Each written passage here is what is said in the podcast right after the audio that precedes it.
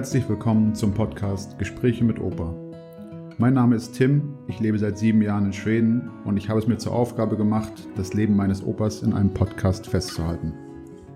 Opa Hans hat alle wichtigen Phasen der jüngsten deutschen Zeitgeschichte miterlebt und kann daher einiges davon erzählen, wie die Zeit während und nach dem Zweiten Weltkrieg aussah, wie das Leben der Menschen in der DDR vonstatten ging und wie er sich nach der Wende an ein neues, kapitalistisches Leben gewöhnen musste. Viele von uns, die nach der Wende geboren wurden, können sich oftmals kaum noch ausmalen, wie anders das Leben in den 1940ern bis 1980ern eigentlich aussah. Fernab von Netflix, iPhones und Supermärkten, in denen man alles kaufen kann, was die Welt hergibt. Jetzt wünsche ich euch viel Spaß bei der heutigen Episode mit Opa Hans.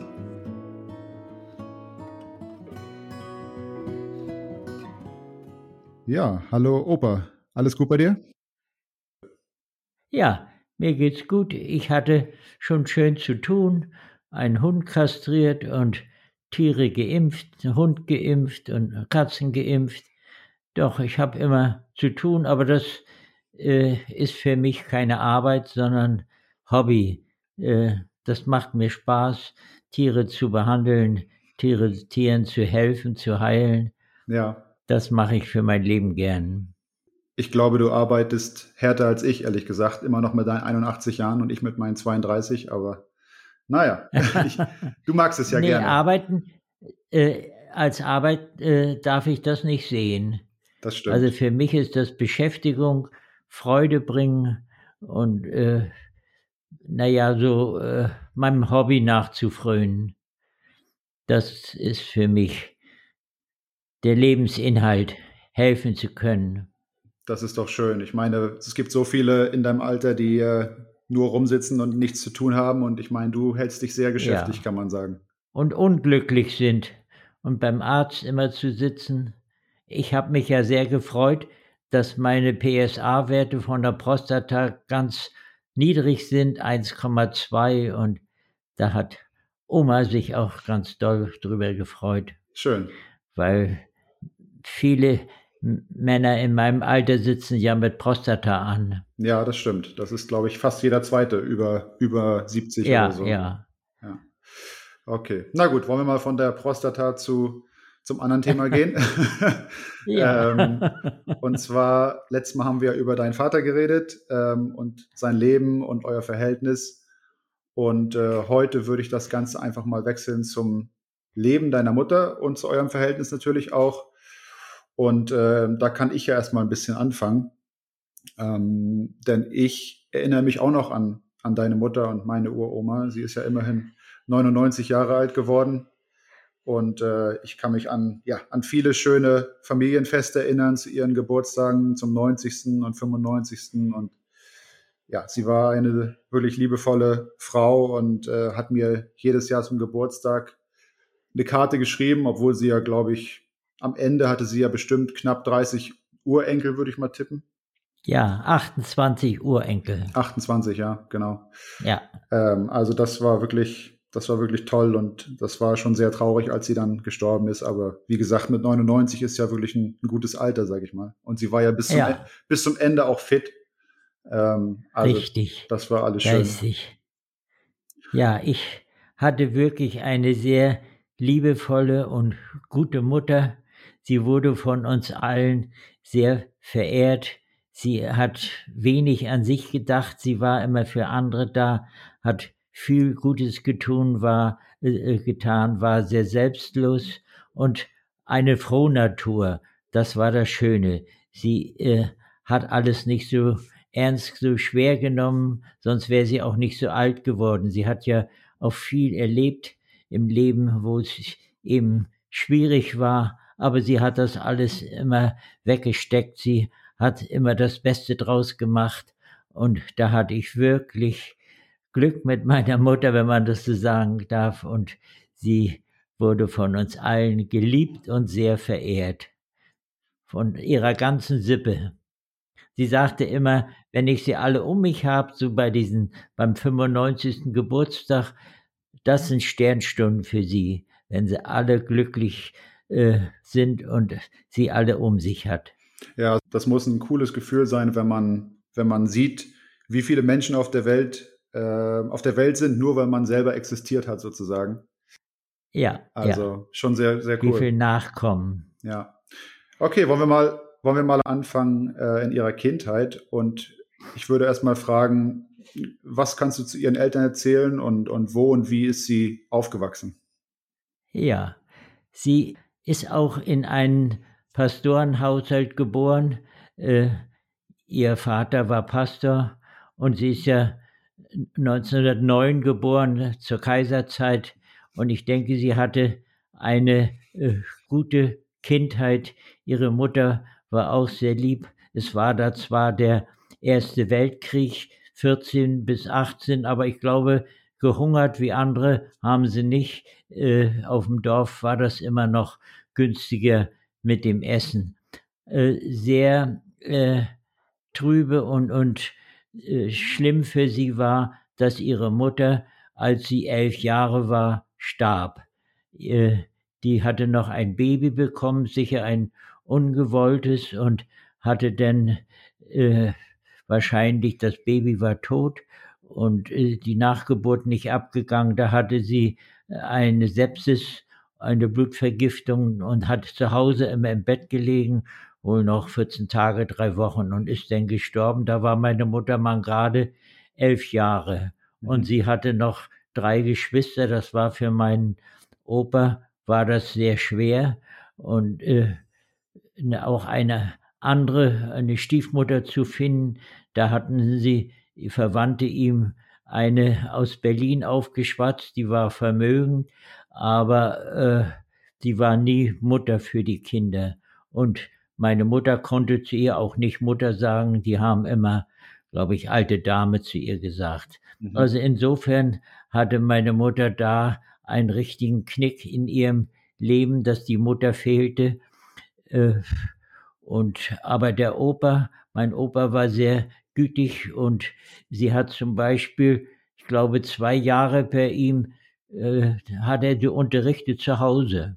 Okay. Und bis sie dann nachher aufs Lyzeum kam äh, und dann war sie in Pension in Oranienburg äh, bei einer sehr netten Pensionsmutter, bei der ich äh, zu Beginn meines Studiums auch gewesen bin, bei ihrer Enkeltochter und die alte äh, Tantchen haben wir immer gesagt, die lebte noch und bei der war sie.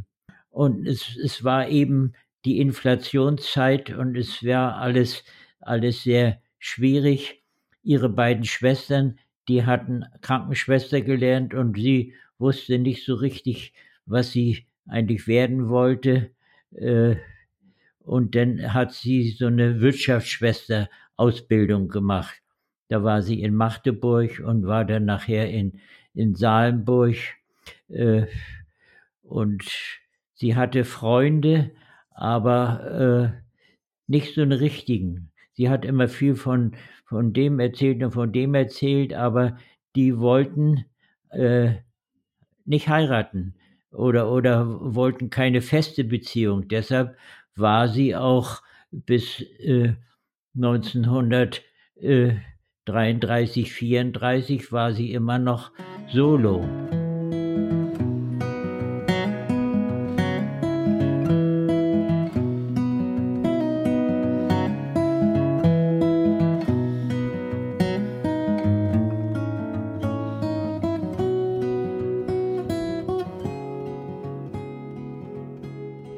Bleiben wir noch mal kurz bei der Kindheit. Du hattest mir früher immer eine Geschichte erzählt, wie sie wie sie mal einen Rodelunfall gehabt hat. Äh, ja. Was war da richtig. passiert?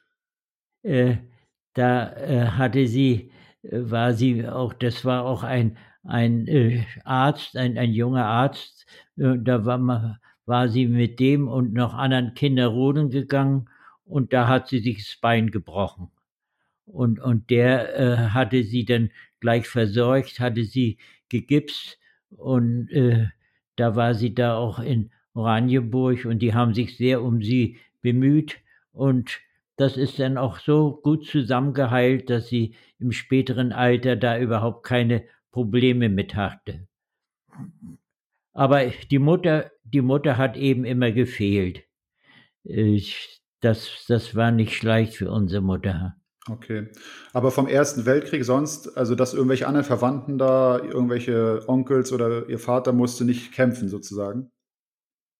Nein, nein, der war auch schon älter, der als Pastor, der brauchte nicht in in Krieg und, äh, äh, der Bruder von meiner Mutter, der war auf der Kadettenanstalt, der wollte Offizier werden und aber, äh, so direkt in Kriegshandlungen, Ersten Weltkrieg, war keiner eingebunden. Okay. Aus aus ihrer Umgebung. Hatte sie ein gutes Verhältnis mit ihren Geschwistern zu der Zeit oder waren die älter oder jünger? Äh, die waren alle drei älter, zwei Schwestern, die lernten Krankenschwester und ihr Bruder, wie gesagt, der wollte Offizier werden, aber die Geschwister untereinander hatten ein gutes Verhältnis. Ihr Bruder wollte sie immer ein bisschen kommandieren, äh, und und, äh, aber die beiden Schwestern, die waren gut zu ihr und und da hat sie auch gerade von der Älteren viel Unterstützung gehabt. Okay. Und was war dann Ihr erster Beruf und und wo wo war der in Deutschland? Äh, na, sie hat in in, äh, so viel ich weiß, in in Magdeburg hat sie Hauswirtschaft und und, äh, so, äh, eine Wirtschaftsschwester gelernt, äh, und war dann nachher in in Krankenhäusern und ich weiß, in in Salenburg, das war an der Nordsee, da war sie in so 'nem Kinderheim und und hat da da habe ich auch noch Bilder von ihr so im Kopf, wie sie da, äh, als mit der Krankenschwester Haube fotografiert wurde und da hat sie, na ja, äh, 'n bisschen zugenommen gehabt. Da war sie so 'n bisschen rund geworden, aber, äh, sonst hat ihr das da sehr gut gefallen. So, ja, wo sie eigentlich gearbeitet hat als ich glaube in Berlin, als mein Vater sie besuchen wollte, äh, und und sie dann nachher selber zu ihm gefahren ist, das hatte ich ja schon erzählt. Das kannst du ruhig noch mal erzählen. Ich habe das letzte Woche noch nicht ganz verstanden. Also, dein Vater ist zuerst zu ihr gefahren?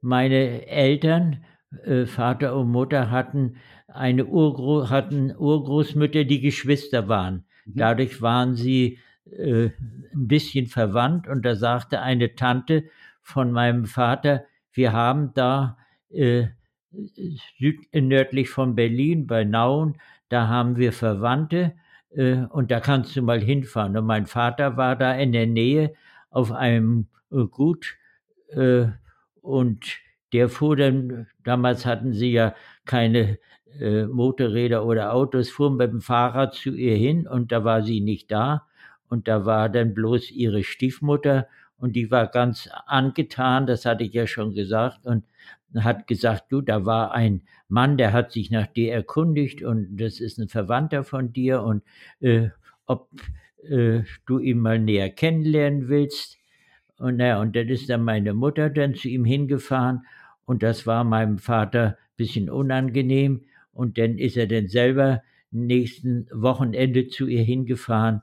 Und da haben sie sich ineinander verliebt und eben, äh, gleich weil meine Mutter sagte, mein Vater, der sprach gleich von von heiraten und und von zusammen was aufbauen und das imponierte ihr, weil sie vorher die Freunde, die wollten alle bloß so, äh, Freundschaften, aber nichts für die Dauer, nichts fürs Leben. Und da war mein Vater ganz anders und das hat ihr sehr, äh, gefallen, hat ihr imponiert und da sind sie dann gleich übereingekommen und haben versucht, sich 'ne Zukunft aufzubauen. Ich hatte ja schon gesagt, weil ihre Schwester, äh, auch einen, äh, Bauern, äh, genommen oder als Mann gefunden hatte und die hatten auch eine eine Siedlung genommen. Da gab's 'ne Siedlungsgesellschaft in Berlin und da sind sie beide hingefahren und dann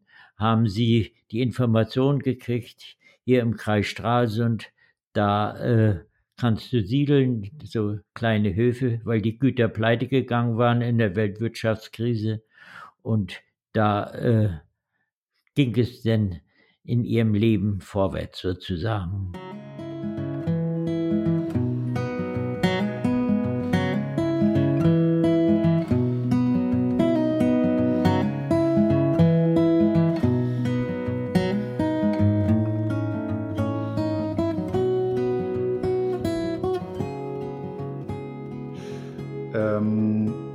Ja, also sie war ja dann ungefähr, was meintest du, 25, 26, als sie euren Vater kennengelernt hat. Und Ja. gesagt, da war sie dann ja schon recht alt, äh, bevor sie ihr erstes Kind bekommen hat, oder?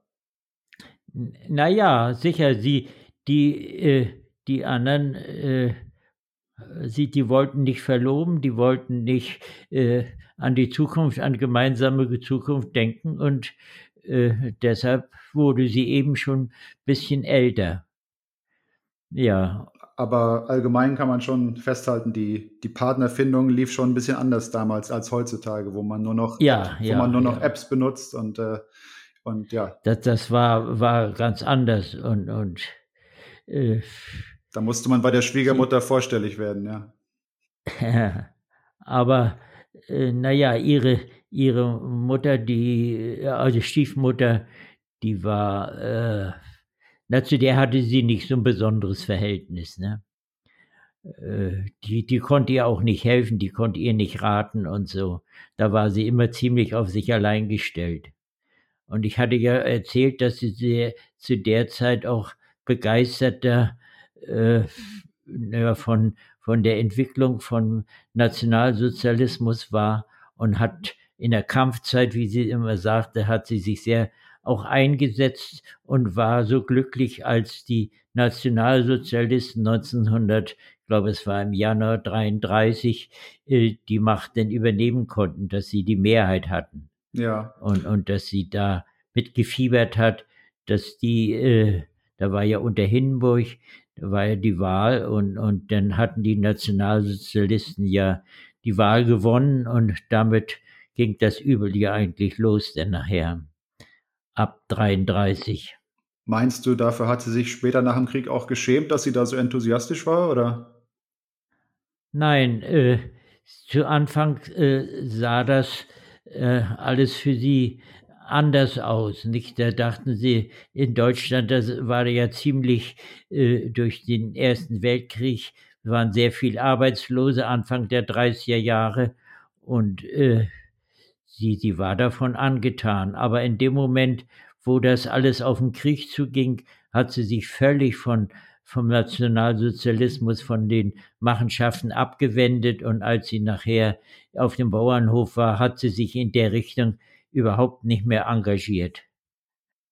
Ob ihr das peinlich war, weiß ich nicht, aber, äh, das war damals die Zeit, äh, in in der man lebte und da das ist ja vielen Deutschen so gegangen. Zuerst waren sie begeistert davon und haben sich aber dann nachher eben ganz, ganz viele wieder abgewendet davon.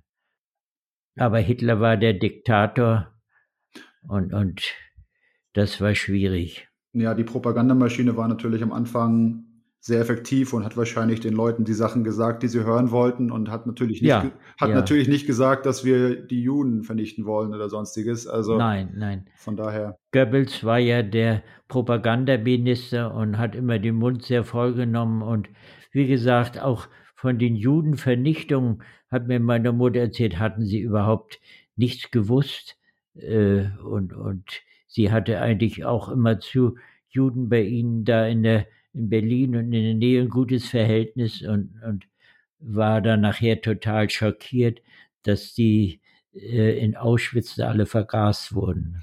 Aber das hat mich mich letztes Mal schon gewundert. Ich meine, wenn sie mit Juden sogar befreundet war oder die kannte, dann muss man doch irgendwo gemerkt haben, wenn die auf einmal verschwinden oder alle nicht mehr da sind, oder? Ich also, ich stelle mir das so schwierig vor. Na ja, das das war sie war ja dann ab ab 34 war sie denn ja nicht mehr in Berlin. Da war sie hier oben, waren sie ziemlich isoliert Okay. und und da hat sie dann nichts mehr von mitgekriegt, wie das in im Berliner Raum, äh, vonstatten ging, ne? Ja, ich glaube, ab 35 ging der richtige Antisemitismus dann erst los, Ja, äh, ja. 35, 36, dann war das ja immer schlimmer nachher, die, äh, Pogrome, als die ganzen Synagogen angesteckt wurden, 38 am 9. November.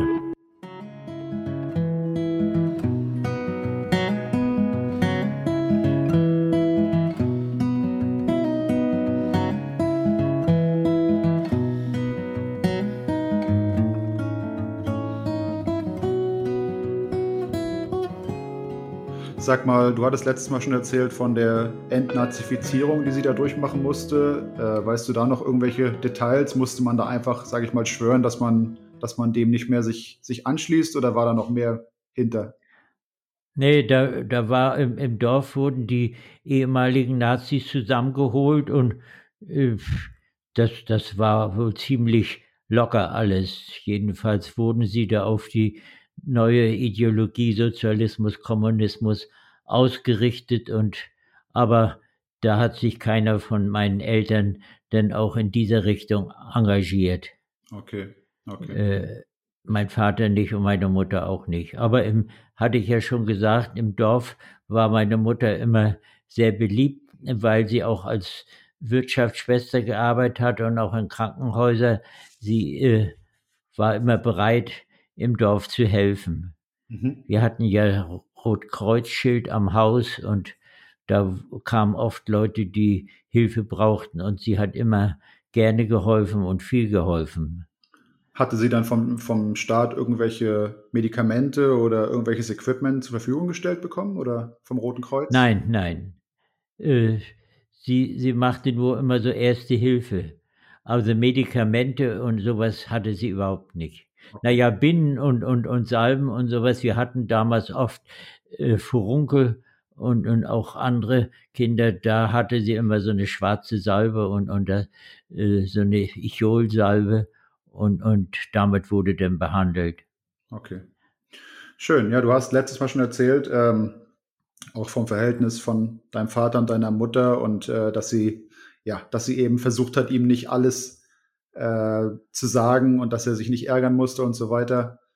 Ähm, ich habe mich noch gefragt, hat sie euch auch ab und zu vor ihm, naja, beschützt, sage ich mal, oder geschützt oder hat sie sich schützend vor euch gestellt in bestimmten Situationen? Sie war uns ja immer wie äh, eine Freundin. Sie, sie hat immer versucht, äh, Wogen zu glätten. Äh, sie hatte wie gesagt, gegen unseren Vater äh, konnte sie nicht viel ausrichten. Er war Respektsperson, äh, aber im Hintergrund hat sie uns immer äh, beschützt und für uns gesprochen und den Vater versucht zu besänftigen. Mhm. Das, das war immer, naja, mit ihr, mit unserer Mutter konnte man alles bereden. Sie war immer wie eine Freundin. Da gab es auch keine Tabuthema, da, ob es um Sexualität ging, um Freundin und Freund und so weiter ging. Mit unserer Mutter konnten wir alles besprechen und sie hat immer versucht, uns zu verstehen und uns zu helfen. Wir haben äh, sehr viel mit ihr gesungen. Äh, das war immer so schön bei der Arbeit. Auch auf dem Feld haben wir gesungen und, und viele schöne Lieder habe ich von ihr damals kennengelernt. Auch ich hab, weiß, einmal war sie ein bisschen krank, meine Mutter, da haben wir zusammen Kuchen gebacken äh, und haben immer dabei gesungen. Ja. Sie war eben so eine frohe Natur und nahm das Leben relativ leicht. Sonst wäre sie auch nicht so alt geworden. Ja, also man kann sagen, der Gegenpol zu deinem Vater im, im Prinzip. Ja.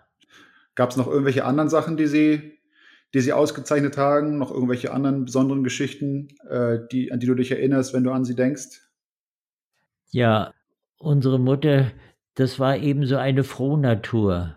Und auch so als, als die Geschwister, mein Bruder, der kam manchmal erst morgens nach Hause mit dem Fahrrad und wenn er bei Tisch saß, dann fiel ihm der Löffel aus der Hand. Aber unsere Mutter, die hat alles immer toleriert und war uns immer, immer Freundin. Und deshalb haben wir äh, so auch an unsere Mutter so ein richtig äh, gutes Verhältnis. Wenn ich an meine Mutter denke, geht mir immer das Herz auf, dass es war, weil wir so ganz miteinander verbunden waren und so liebevoll.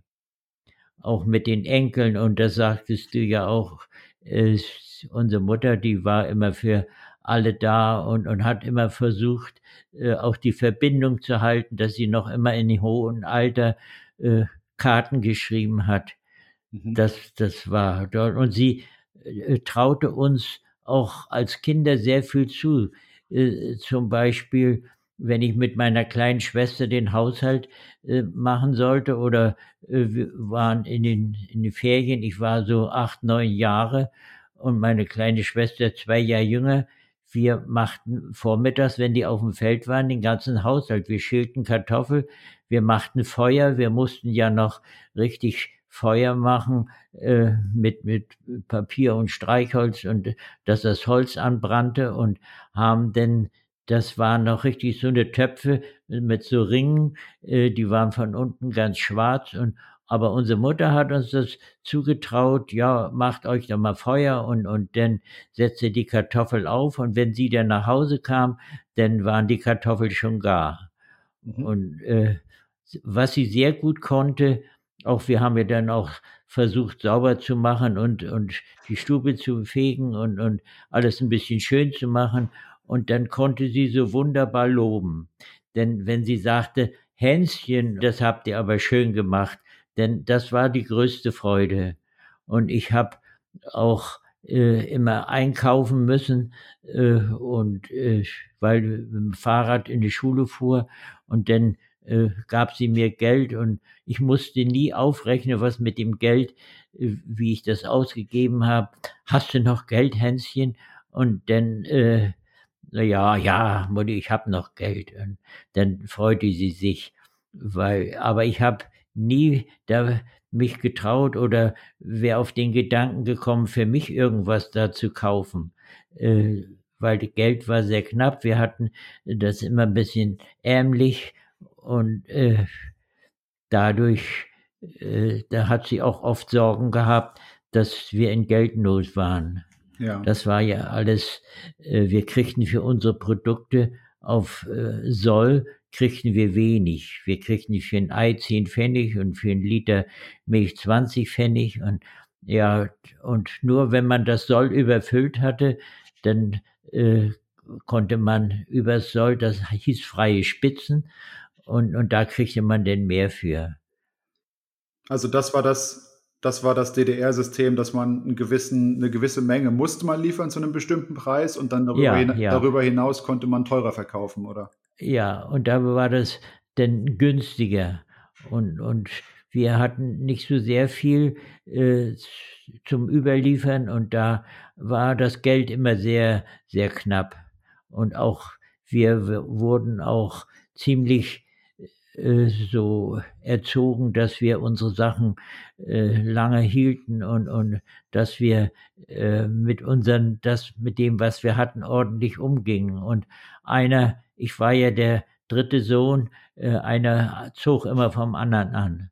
Und ich freute mich immer, wenn äh, ich was anziehen konnte, äh, was nicht neu gekauft werden brauchte. Weil ich wusste immer, das Geld ist, ist knapp. Ja, das ist ja heute noch so bei dir. Ich meine, du hast ja immer noch deinen Hochzeitsanzug von vor 60 Jahren, oder? Ja, der, der passt auch noch. Das ist und das da Wichtigste. muss ich auch erzählen, äh, das, da war ich ja schon Student und die ersten Prüfungen standen an. Da musste man ja so einen schwarzen Anzug anhaben, wenn man zu den Prüfungen ging. Und dieser Anzug, da haben sie extra ein Schwein verkaufen können. Äh, und das, der kostete, glaube ich, 200 Mark, äh, der, schon der Stoff. Das war ganz guter Wollstoff. Und dann wurde er beim Schneider in äh, unserer näheliegenden Stadt, wurde er genäht. Und den Schneider habe ich mal anlässlich einer Beerdigung in der Stadt getroffen und dann äh, erzählten wir und dann sagte ich, gucken Sie mal, äh, den Anzug haben Sie genäht, dann drehte er das Revers um, ja, und war ganz stolz, dass ich den Anzug noch hatte. Und der passt mir heute noch. Es war ein bisschen eng, aber das ist so ein, ein guter Stoff und ich habe gesagt, den sollen Sie mir mal bei der, äh, bei der Beerdigung anziehen. äh, denn das ist so ein, ein Erinnerungsstück, ein Erbstück.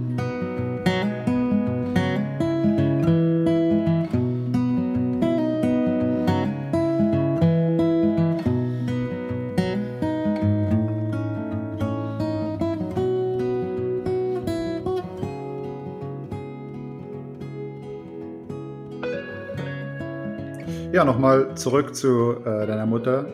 Ähm, ich wollte nochmal fragen, was du selber denkst, was du, was du von ihr geerbt hast, welche Züge. Ich meine, du hast ja schon letztes Mal gesagt, dass die Größe hast von ihr geerbt. Du bist der kleinste aller, aller Jungs bei euch in der Familie. Ja, was ich geerbt habe, äh, da bin ich so froh drüber, diese Leichtigkeit, das Leben nicht so ernst zu nehmen, so dieses Frohsinn, äh, so dieses, äh, diese Freudigkeit im Leben, das habe ich von ihr geerbt, so das Leben leichter zu nehmen und, und auch dieses, dass ich so gerne singe. Meine Mutter, die sang auch so gerne und ich singe ja heute noch in zwei Chören und, und das macht mir große Freude. Das ist mein Hobby. Auch wenn ich morgens walken gehe, da singe ich immer. Und wenn die, wenn ich Rehe treffe im Wald, die stehen immer ganz äh, und lauschen. Äh, so letztens hatte ich ein Reh, das stand vielleicht zwei, zweieinhalb Meter von mir entfernt und lief gar nicht weg, weil ich gesungen habe. Äh, das beruhigt die Tiere und da wissen sie, von dem geht nichts Böses aus. Ja. Und, und ich, äh, dieses Singen, das, das macht mir großen Spaß. Und das habe ich von meiner Mutter geerbt. Ja, das ist ein gutes Stichwort, würde ich sagen, für das Ende der Folge. Ähm, wie immer kannst du ein, ein Lied singen, vielleicht heute, was dich an deine Mutter erinnert oder was ihr zusammen gesungen habt. Und ja. ähm, vielleicht hast du ja eine Idee. Ein Lied, das mochte, sie mochte auch so gerne den Frühling. Wir hatten im, im Stall, hatten wir immer einen ganzen Haufen Schwalbennester und dann rief sie, Kinder, die Schwäbchen sind wieder da. Und äh, dieses Lied, äh, das habe ich sonst nie wieder äh, von jemand gehört und auch, auch da haben wir nicht gesungen. Äh, aber das ist so ein schönes Lied, das äh, trifft unsere Mutter. Wenn der Lenz beginnt und der Schnee zerrinnt und die Liebe weckt ein zarter Hauch, wenn die Berge grün und die Täler blühen, Herz, oh Herz, erwache du dann auch. Herz, oh Herz, erwache du dann auch. Sieh die Welt so blühen, sieh die Welt so weit. O du wunderselige Frühlingszeit. Sieh die Welt so blühen, sieh die Welt so weit. O du wunderselige Frühlingszeit, o du wunderselige Frühlingszeit. Weiß nicht, was ich will, möchte weinen still, möchte jubeln, lachen immer zu.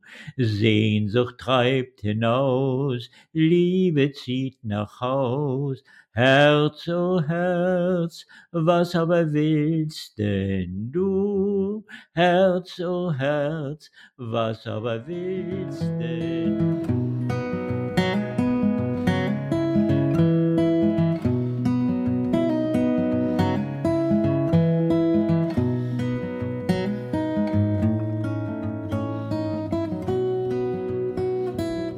Dank für das heutige Gespräch, Opa. Danke. Und bis zum nächsten Mal. Mach's gut. Mach's gut. Tschüss. Tschüss.